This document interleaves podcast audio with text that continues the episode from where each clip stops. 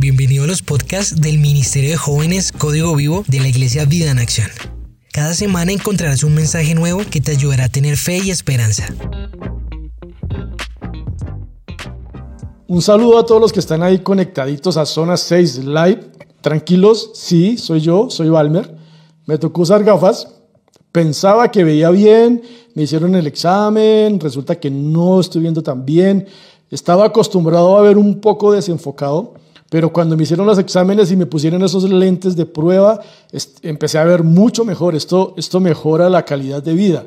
No sé, ahí los que están conectaditos que usan gafas, no sé si me pueden dar una palabra de aliento. Digan, Valmer, esto lo vas a superar. O Valmer, no te va a estar dando vueltas el mundo todo el tiempo porque siente uno que le da vueltas cuando está estrenando gafas.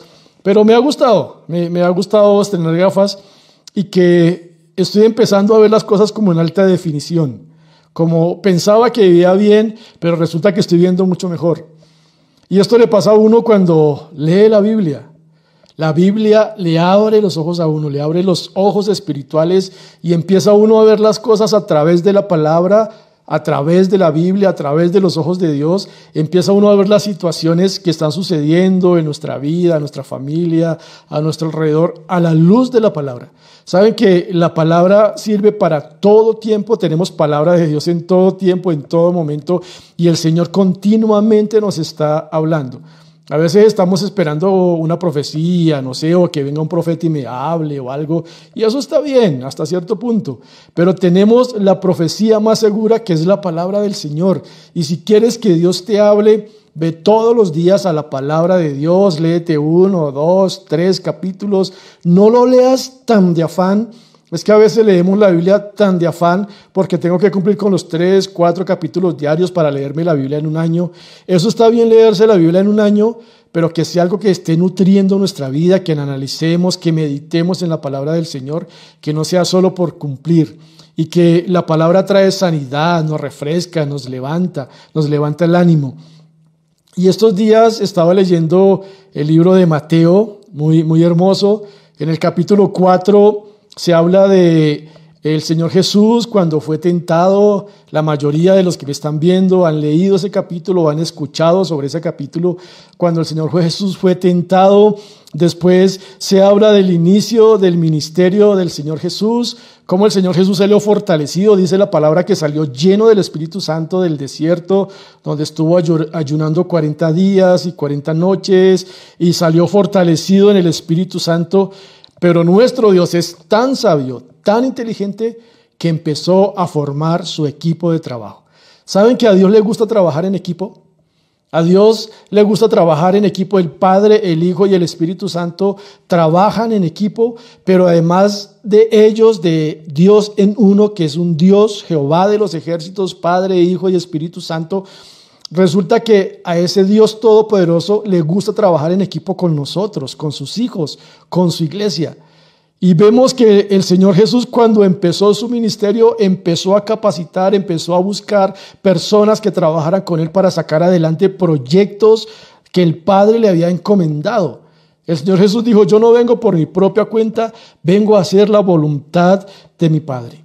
Si tú quieres sacar adelante los proyectos de Dios en tu vida, necesariamente, obligatoriamente, tienes que tener personas a tu lado trabajando. Tienes que estar involucrados, tienes que estar bajo autoridad y tener personas bajo tu autoridad para sacar los proyectos de Dios en tu vida. Tienes que aprender a trabajar en equipo, tienes que aprender a contar con personas. Nosotros no podemos sacarlo todo adelante.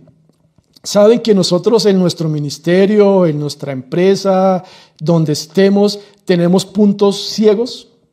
Sí, eh, como, como las tractomulas, no sé si se han dado cuenta de que las tractomulas, esos camiones tan grandes, tienen muchos espejos, porque resulta que el conductor tiene puntos ciegos y hay partes que él no puede ver y si él no tuviera esos retrovisores o esos espejos, estuvieran matando, atropellando personas a todo momento.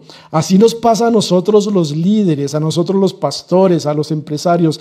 Hay puntos ciegos que no podemos ver, por eso hay personas en nuestro equipo de trabajo, hay personas que están con nosotros que pueden tener esa visión o pueden ver la parte que nosotros no podemos ver. Y eso es un complemento para poder sacar adelante los proyectos del Señor. Y el Señor Jesús lo sabía. El Señor Jesús, el Todopoderoso, el Señor Jesús dijo, voy a armar mi equipo de trabajo y lo voy a formar y lo voy a, consolidar. Una persona que no trabaja en equipo es una persona que va a fracasar o va a ser muy poco.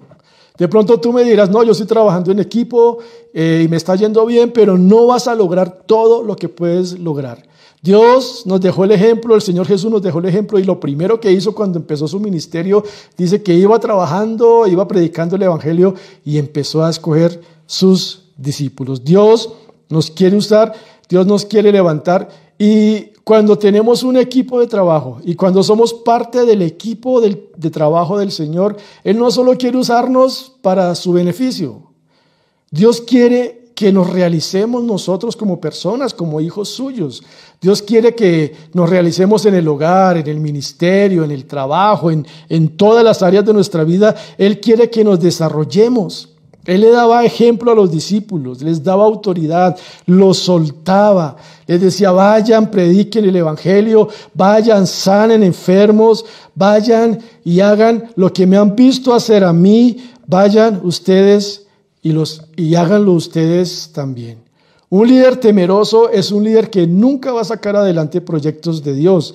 Un líder, un empresario, una persona que quiere hacer proyectos de reino, proyectos poderosos, pero le da miedo poner a personas, que personas a su lado se desarrollen, es un líder que está listo para el fracaso, para el estancamiento. Puede llegar hasta cierto punto y no puede hacer más.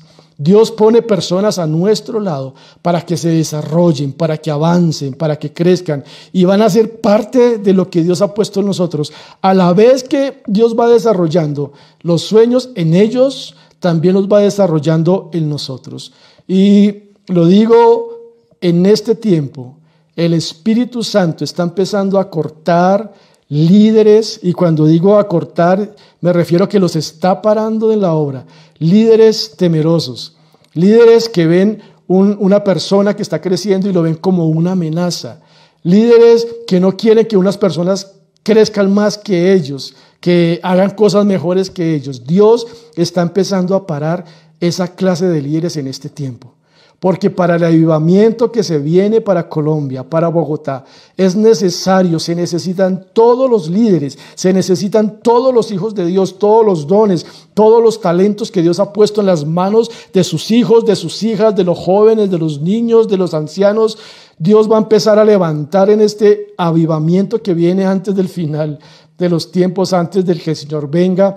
Y esos líderes que están estancando a estas personas, Dios los está parando porque por encima de los líderes, por encima de un pastor de jóvenes, está Dios, está el príncipe de los pastores. Y dejemos que la gente se desarrolle, que la gente crezca. El Señor Jesús le daba oportunidad a sus a sus discípulos, a, sus, a las personas que estaba formando, porque él sabía que el reino de los cielos avanza con los dones, con los talentos, con la fuerza, con la capacidad que él le ha dado a cada uno de nosotros. Después en el capítulo 5 vemos el sermón del monte. Dicen los grandes teólogos, los grandes oradores, que ha sido el mejor sermón que se ha dado en toda la historia, que algunos sermones han llegado a, ser un poco parecidos, pero ninguno se ha comparado al sermón del monte, que ha sido uno de los mejores, de una de las mejores exposiciones que se han visto en la vida. Y dice ahí el Mateo 5.1, cierto día, al ver que las multitudes se reunían, Jesús subió a la ladera de la montaña y se sentó, y sus discípulos se juntaron a su alrededor. Aquí, aquí vemos algo de un gran líder también. Hablamos de un líder, y, les decía, un líder se mete con el Señor, El Señor Jesús primero se metió con el Señor, se llenó del Espíritu Santo, pudo vencer el enemigo, salió lleno del Espíritu Santo, después formó su equipo y ahora vemos aquí a un Jesús aprovechando una oportunidad. Dice que al ver la multitud que se reunían, Jesús subió a la ladera, subió al monte.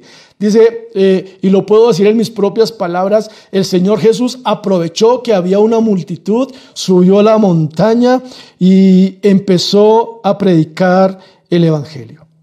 Él dijo, aquí hay gente necesitada. Aquí hay gente que necesita una palabra de parte de Dios. Aprovechemos, dice que él subió a la montaña y, y, sus discípulos se fueron con él, estuvieron con él, él aprovechó la ocasión los líderes llenos del Espíritu Santo, los líderes que van a transformar este tiempo en todo lo que estamos viviendo, son los líderes que van a aprovechar esta ocasión, esta oportunidad. El Señor Jesús vio una oportunidad ahí para predicar el Evangelio, para hablarle a la multitud. Él aprovechó que estaban ahí y nosotros como hijos de Dios, como personas llenas del Espíritu Santo, tenemos que aprovechar esta oportunidad en decirle, Señor, aquí estoy, ¿qué quieres que haga? Hay gente que está esperando una palabra de parte del Señor. Señor, ¿qué quieres que haga? Esta es una oportunidad para sacar adelante los proyectos del Señor. Esta es una oportunidad donde decimos, Señor, ¿qué hay que hacer? Señor, ¿qué tenemos que hacer? Aquí están mis dones, mis talentos, mi empresa, mi dinero, todo lo que tú me has dado, Señor, ¿qué hay que hacer? Este gran líder, este líder todopoderoso, el Señor Jesús, aprovechó esa oportunidad y subió a la montaña porque sabía que la gente le necesitaba. ¿Sabe que esta sociedad nos está necesitando ahora más que nunca? Y tenemos que aprovechar estas oportunidades. Esto de la pandemia no es una desgracia para Dios. Esto de la pandemia es una oportunidad para que la iglesia se levante, para que la iglesia avance, para que la iglesia haga la obra del Señor. Por eso me gusta el título que le pusimos a, esta prédica, a esta zona 6, y es no te escondas. No es tiempo de esconderse, es tiempo de decir, Señor, ¿qué hay que hacer? Señor, me levanto, Señor, eh, es una oportunidad para traer el reino de los cielos a la tierra. Y mire lo que sigue haciendo un gran líder. Dice ahí en el versículo 2 de Mateo 5, y abriendo su boca les enseñaba diciendo.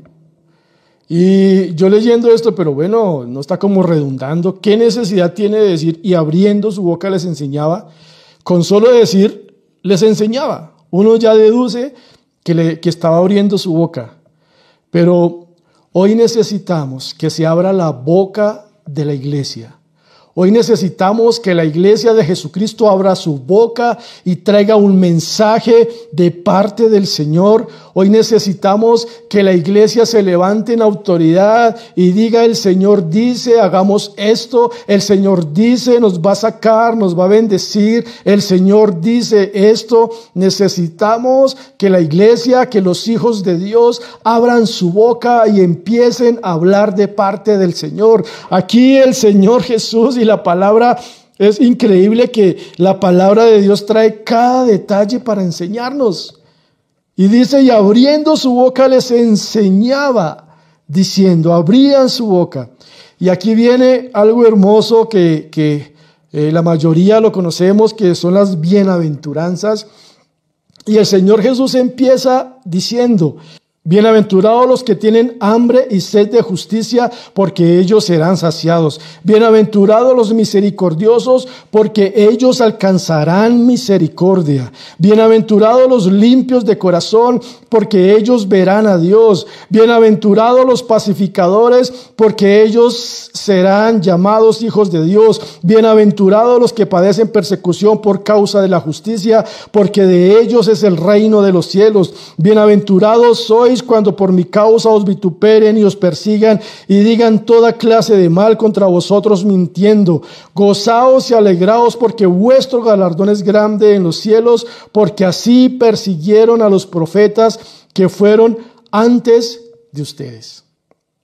Es hermoso que cuando el Señor Jesús abrió su boca y empezó a hablarle a esta multitud, lo primero que trajo fue palabra de consuelo, trajo palabra de esperanza. Y hoy nos tenemos que levantar como iglesia a decirle al mundo, hay respuesta en Dios, hay respuesta para tu familia en Dios, hay respuesta para tu empresa, para tu hogar, para los sueños de Dios en tu vida, hay respuesta. El Señor Jesús empezó a abrir su boca y empezó a traer consuelo, restauración, fortaleza. Y eso es lo que quiere hacer Dios en este tiempo por medio de su Espíritu Santo por medio de su iglesia quiere traer esperanza a la tierra, esperanza a Colombia, esperanza a Bogotá. No es tiempo de escondernos, iglesia, es tiempo de salir y traer una palabra de consuelo a este mundo que tanto lo necesita.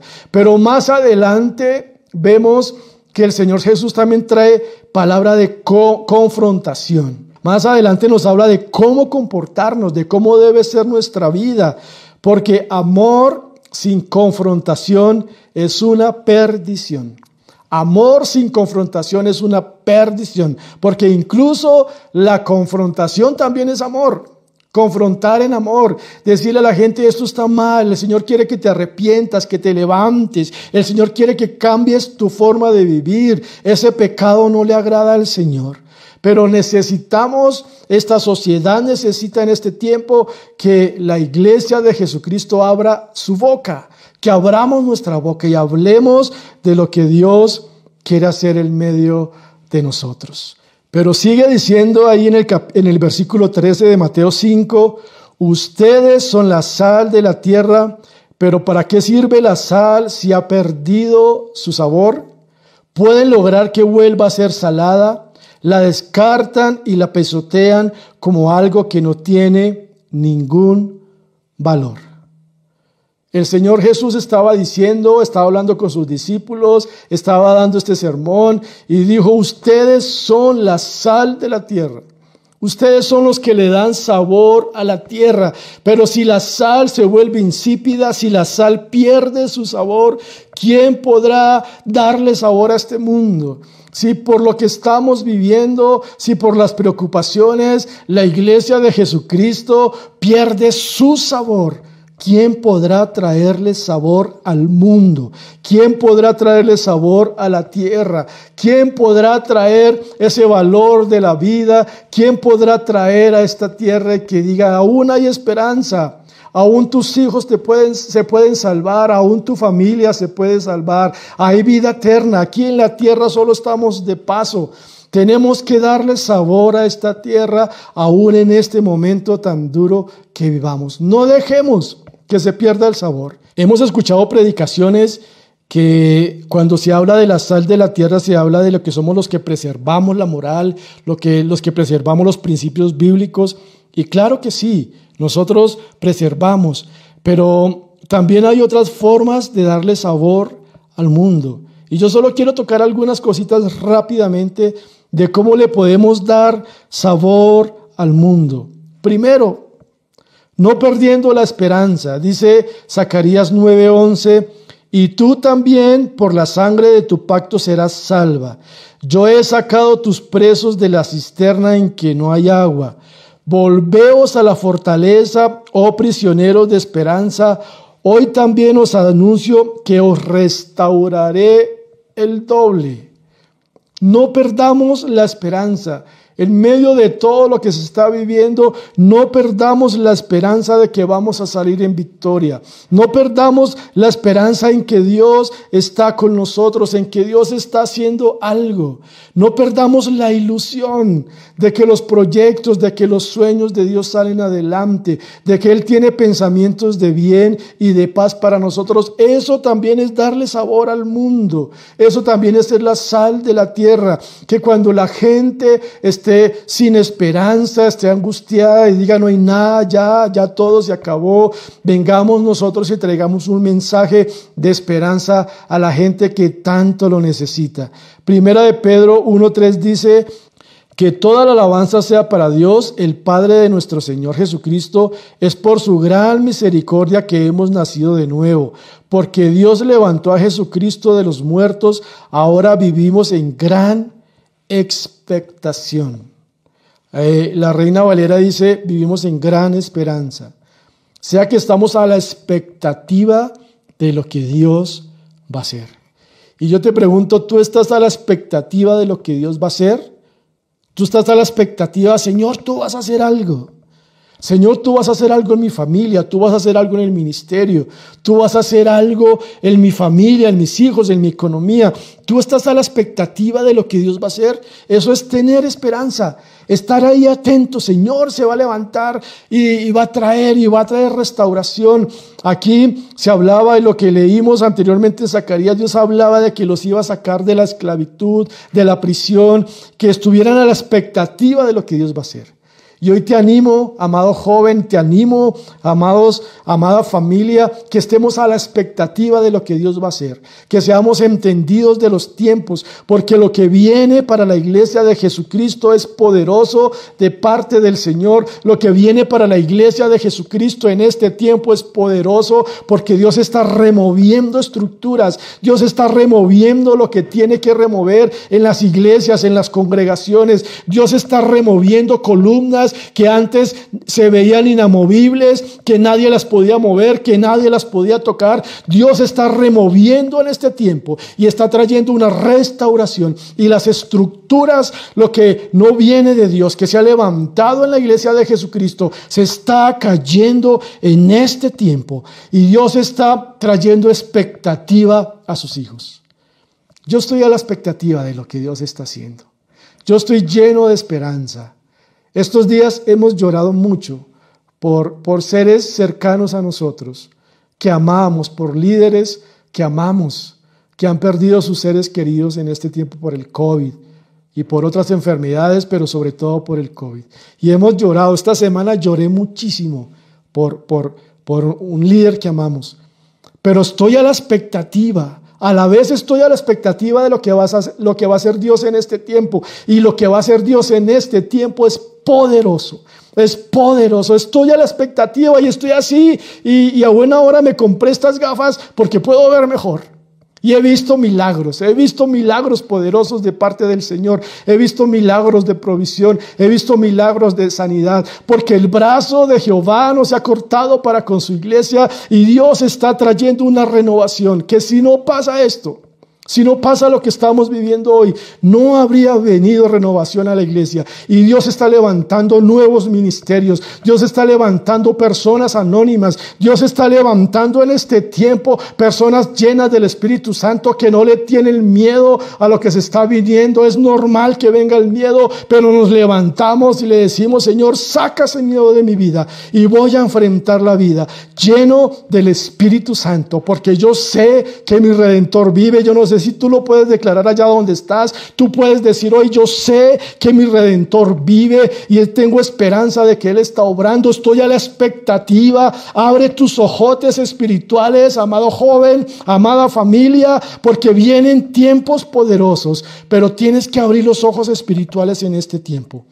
Porque si solo estás viendo lo terrenal, si solo estás viendo que se cerró una iglesia, si solo estás viendo que la economía, que los trabajos, si solo estás viendo, te vas a volver un ciego espiritual.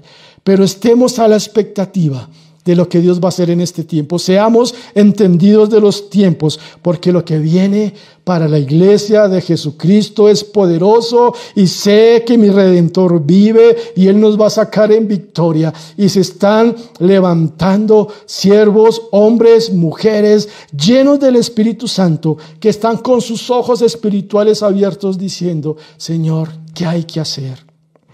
Lo segundo para traer sabor a, la tierra es no perder la fe, no perder esa convicción de que Dios está con nosotros. La fe requiere algo sobrenatural.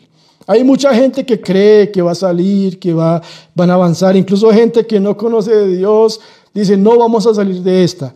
Pero lo que pasa es que aquí está implícito Dios. Aquí está involucrado Dios, en la fe está involucrado Dios. Y sabemos que nuestro Dios Todopoderoso nos sacará adelante. Mire lo que decía el salmista en Salmos 26.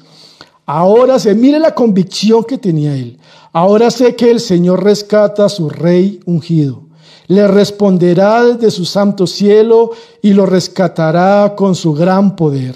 Algunas naciones se jactan de, sus caballos y sus carros de guerra, pero nosotros nos jactamos en el nombre del Señor nuestro Dios. Esas naciones se derrumbarán y caerán, pero nosotros nos levantaremos y estaremos firmes. Da la victoria a nuestro Rey, oh Señor, responde a nuestro grito de auxilio. Mire la convicción que tenía aquí al escribir esto. Decía, yo sé que el Señor se va a levantar. Yo sé que el Señor está a favor de nosotros. Yo sé que el Señor nos sacará adelante de eso. Fe es la certeza de lo que se espera, la convicción de lo que no se ve y estamos seguros que Dios está haciendo algo. Estamos seguros que nuestro Redentor, que nuestro Rey, que nuestro Salvador nos está sacando adelante aún en medio del dolor. Dios nos está sacando adelante. Tercero, para traerle sabor a este mundo es no perder el amor. El Señor Jesús en Mateo 24 estaba hablando acerca del final del mundo y estaba dando algunas señales. Estaba diciendo que se levantará reino contra reino, nación contra nación, pestes, plagas, todo lo que estamos viviendo. El Señor estaba diciendo que eran señales de que Él volvería, de que sería el final del mundo. Pero dice ahí en Mateo 24, 12, y por haberse multiplicado la maldad, el amor de muchos se enfriará. Mas el que persevere hasta el fin, este será salvo. Wow. Aquí está involucrada la salvación. Y pónganme mucho cuidado con esto. Dice, el amor de muchos se va a enfriar. Y no podemos tomar a la ligera de que se nos enfríe el amor. Porque dice, el que persevere hasta el fin, este será salvo. No permitamos que se pierda nuestra salvación, porque se apague el amor, porque se apague el amor por el ministerio. ¿Saben que hay muchos que han tomado el amor al ministerio en poco? Y a veces uno lucha por personas para que contesten, para que saquen adelante un ministerio, para, para que saquen adelante los proyectos del Señor y no les ve uno amor a esas personas, no les ve amor hacia sus pastores, no le ve amor hacia sus líderes, no le ve amor hacia el ministerio y resulta que eso es señal de que se está apagando el amor.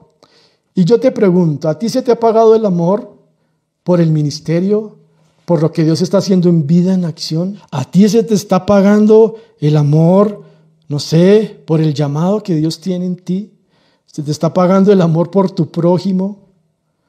Se te está pagando el amor. Y es hermoso lo que dice. Mas el que persevere hasta el fin. Y yo quiero animarte en este tiempo. Dice la palabra que en los postreros tiempos habrán personas ingratas Saben que hay muchas personas ingratas con los ministerios. Hay muchas personas ingratas con los pastores. Yo te pregunto, ¿cuándo fue la última vez que tú llamaste al pastor Silvio, a la pastora Marcela? ¿Cuándo fue la última vez que llamaste a tu líder de Teamwork? ¿A tu líder de Break? ¿Cuándo fue la última vez que lo hiciste? ¿O tienes o se te pagó el amor? ¿Cuándo fue la última vez que llamaste a tu mamita, a tu papito, a tus hijos? Y por haberse multiplicado la maldad, y dice también la palabra que en los postreros tiempos habrán personas deshonestas, ingratas, rebeldes con los papás, la ingratitud, todo eso se va a ver en este tiempo. Pero no dejemos que se nos apague el amor. Yo y hemos orado con mi esposa en este tiempo, Señor, levanta vida en acción, levanta a nuestros pastores, Señor, levanta nuestra congregación, ten misericordia de nosotros, levanta cada timor, levanta cada break, levántalo, Señor, con poder y gloria. Pero hemos visto que hay personas que han perdido su amor hacia el ministerio, su amor hacia el llamado del Señor, y tengamos cuidado, porque eso Dios se lo toma muy en serio. Eh, no perdamos el amor por la oración. Has perdido el amor por la oración, has perdido el amor por la palabra del Señor, has perdido los hijos de Dios. La iglesia que Dios va a levantar en este tiempo es una iglesia de oración, es una iglesia de la palabra. No esperes que Dios te use, no espere que Dios ponga eh, los proyectos, los sueños tan grandes que Él tiene para tu vida. No, no esperes que Él empiece a realizarlos si tú no eres una persona de oración. Si tú eres una persona que no te gusta madrugar, si tú eres una persona que no te quieres esforzar, nunca vas a sacar los proyectos de Dios si, tu amor se ha enfriado incluso por ti mismo. Que te levantes, que estés bien vestidito, que estés bien arregladito, que, que, tengas amor por ti mismo, que te perdones por todo lo que Dios está haciendo en este tiempo. Y Dios está levantando en este tiempo una iglesia llena de amor y una vez más lo repito y lo digo con temor delante del Señor. Dios va a empezar a parar ministerios y va a empezar a parar líderes que no se les ve amor. Que no se les ve amor por su ministerio, por sus pastores, por sus líderes, por su llamado. Dios va a empezar a pararlos. Porque lo que viene para Colombia, se necesitan personas llenas de amor, llenas del Espíritu Santo. No personas que luchen con la autoridad. Es que a mí no me gusta sujetarme. Es que a mí no me gusta. No, pon eso en la presencia del Señor. Si tú estás sufriendo con estas cosas, ponlo en la presencia del Señor y dile, Señor, quiero tener amor. Dame amor en este tiempo por lo que tú estás haciendo. Y dice también, sigue diciendo ahí el Mateo 5:14, ustedes son la luz del mundo, como una ciudad en lo alto de una colina que no, se puede, que no puede esconderse. Nadie enciende una lámpara y luego la pone debajo de una canasta. En cambio, la coloca en un lugar alto donde ilumina a todos los que están en la casa. De la misma manera, dejen que sus buenas acciones brillen a la vista de todos para que todos alaben a su Padre Celestial. Y aquí es donde salió el, tema de no te escondas. Dios nos da luz, Dios nos llena de su luz, Dios nos llena del Espíritu Santo, no para que nos escondamos. Y por favor, entiéndanme en esto, no les estoy diciendo que ahora salgan de las casas y todo, no, ahí en su casita, tú puedes ser luz ahí donde estás. Pero es tiempo de que la iglesia de Jesucristo no se esconda, no se asuste, no se atemorice. Es tiempo de que nos levantemos llenos del Espíritu Santo y conquistemos todo lo que Dios tiene para conquistar en este tiempo. Dios va a empezar a levantar empresarios de reino. Dios va a empezar a levantar artistas de reino. Va a empezar a levantar iglesias de reino. No solo iglesias que se preocupen por un templo, sino iglesias que digan, Señor, hoy estoy dispuesto a levantar tu obra Señor, estoy dispuesto a formar líderes. Eh, Señor, estoy dispuesto a formar discípulos para tu gloria. No solo iglesias que se preocupen por lo material, porque Dios va a empezar a suplir en este tiempo. Vamos a empezar a vivir en lo sobrenatural de Dios. Y saben, cuando Dios trae un avivamiento a una nación, a una ciudad, lo material pasa a un segundo, tercer plano, porque Dios empieza a traer provisión y provisión y provisión, y Dios va a empezar a traer provisión a los líderes, a los pastores que están llenos de amor, a los líderes y a los pastores que trabajan en equipo, que se llenan de la presencia del Señor, que dicen, Señor, por encima de mis temores me levanto, por encima de mis temores voy a empezar a hacer tu voluntad. Una iglesia llena del Espíritu Santo no es para que se esconda. Una iglesia llena del Espíritu Santo es para que esté en una montaña, es para que la gente la vea, es para que la gente diga, hay esperanza de parte del Señor, hay esperanza. Ahí esa persona, ese vecino cristiano, ese empresario cristiano, ese empleado cristiano tiene algo que yo no sé qué es y es la luz de Jesucristo en nuestra vida. No es tiempo de escondernos, es tiempo de salir adelante. Podemos salir adelante. Yo sé, ha sido duro y como les he dicho, hemos llorado este tiempo muchísimo, pero a la vez sabemos que estamos llenos de la luz del Espíritu Santo. Y a ti te digo en el amor del Señor, si no te alineas con Dios, Dios va a derrumbar esa estructura y te va a hacer a un lado porque nadie va a detener los propósitos que Dios va a hacer. Nadie va a detener los propósitos que Dios va a hacer con código vivo. Cosas poderosas, cosas nunca antes vistas. Recuerdo que cuando empecé el ministerio en código vivo, la primera palabra profética que me dio el Señor fue por medio del pastor Silvio, de nuestro pastor principal, para los que no lo conocen. Él dijo, Valmer, Dios te va a dar un equipo de trabajo lleno del Espíritu Santo. Y hoy el Señor me ha dado un equipo de trabajo lleno del Espíritu Santo. Y la obra de Dios sigue adelante. La obra de vida en acción sigue adelante. La obra del Señor sigue adelante. Va a caer lo que tenga que caer. Pero la obra del Señor sigue adelante. Porque Dios está con nosotros. Llenémonos de esperanza, llenémonos de expectativa, iglesia, llenémonos jóvenes de expectativa. No tengas en poco tu juventud, dice la palabra, sino que sea ejemplo, seamos ejemplo en este tiempo. Los jóvenes ahora están muchos metidos en la pornografía, en la lujuria, están en TikTok todo el tiempo y delen infinito ahí a la pantalla, infinito, y pasan horas ahí, horas ahí. Tú sé diferente porque el Espíritu Santo te va a empezar a usar de una forma extraordinaria. Pero abramos la boca y estemos a la expectativa de lo que Dios está haciendo y es algo poderoso. Ahí donde estás, por favor, cierra tus ojitos. Oh, citalaba, candalaba, citalaba, raba, vaya, vasaya. Yo no sé, pero hay una tremenda presencia del Espíritu Santo y sé que el Espíritu Santo está empezando a moverse allá en los hogares, en las familias, en las casas. Hay personas que están siendo contristadas en este momento por el Espíritu Santo. Si quieres llorar, llora. Llora. Un corazón contrito y humillado no despreciará el Señor. Y viene misericordia. La gracia del Señor se está derramando en este tiempo. Porque vienen cosas tremendas para la iglesia.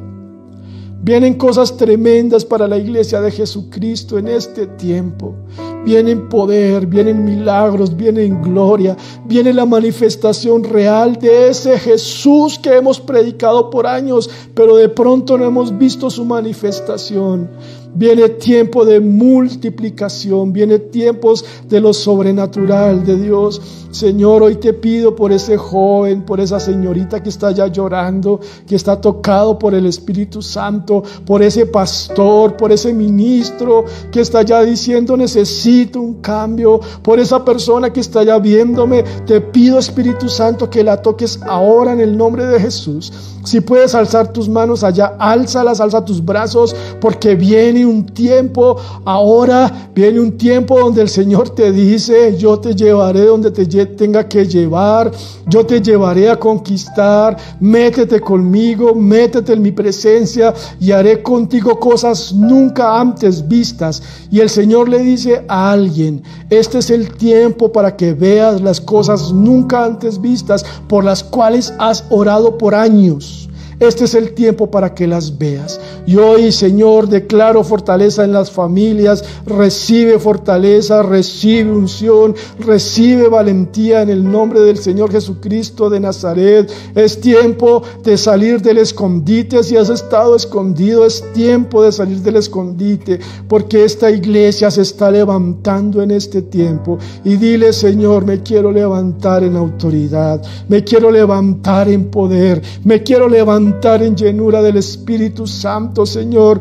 Quiero abrir mi boca, quiero levantarme en esperanza, en fe, en amor en este tiempo. Y quiero que cumplas tu propósito en mi vida y en mi familia. Señor, hoy bendigo estas familias. Hoy nos levantamos en la unción y en el poder del Espíritu Santo y grandes cosas vienen para nosotros en el nombre de Jesús. Grandes cosas vienen para tu familia.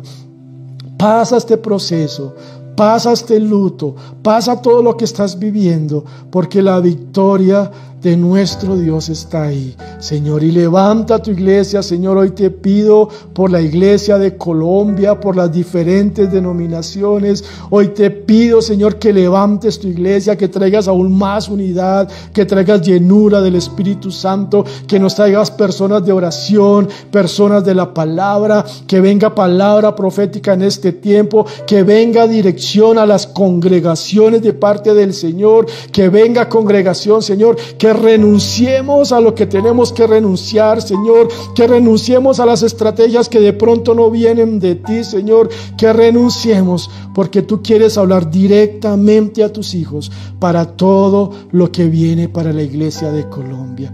Te adoramos y te exaltamos, papá, en el nombre del Señor Jesucristo de Nazaret.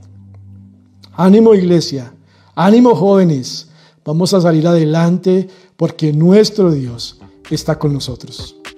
Les amo. Si te gustó este mensaje, compártelo con alguien que necesite ser animado y síguenos en nuestras redes sociales como Código Vivo CC.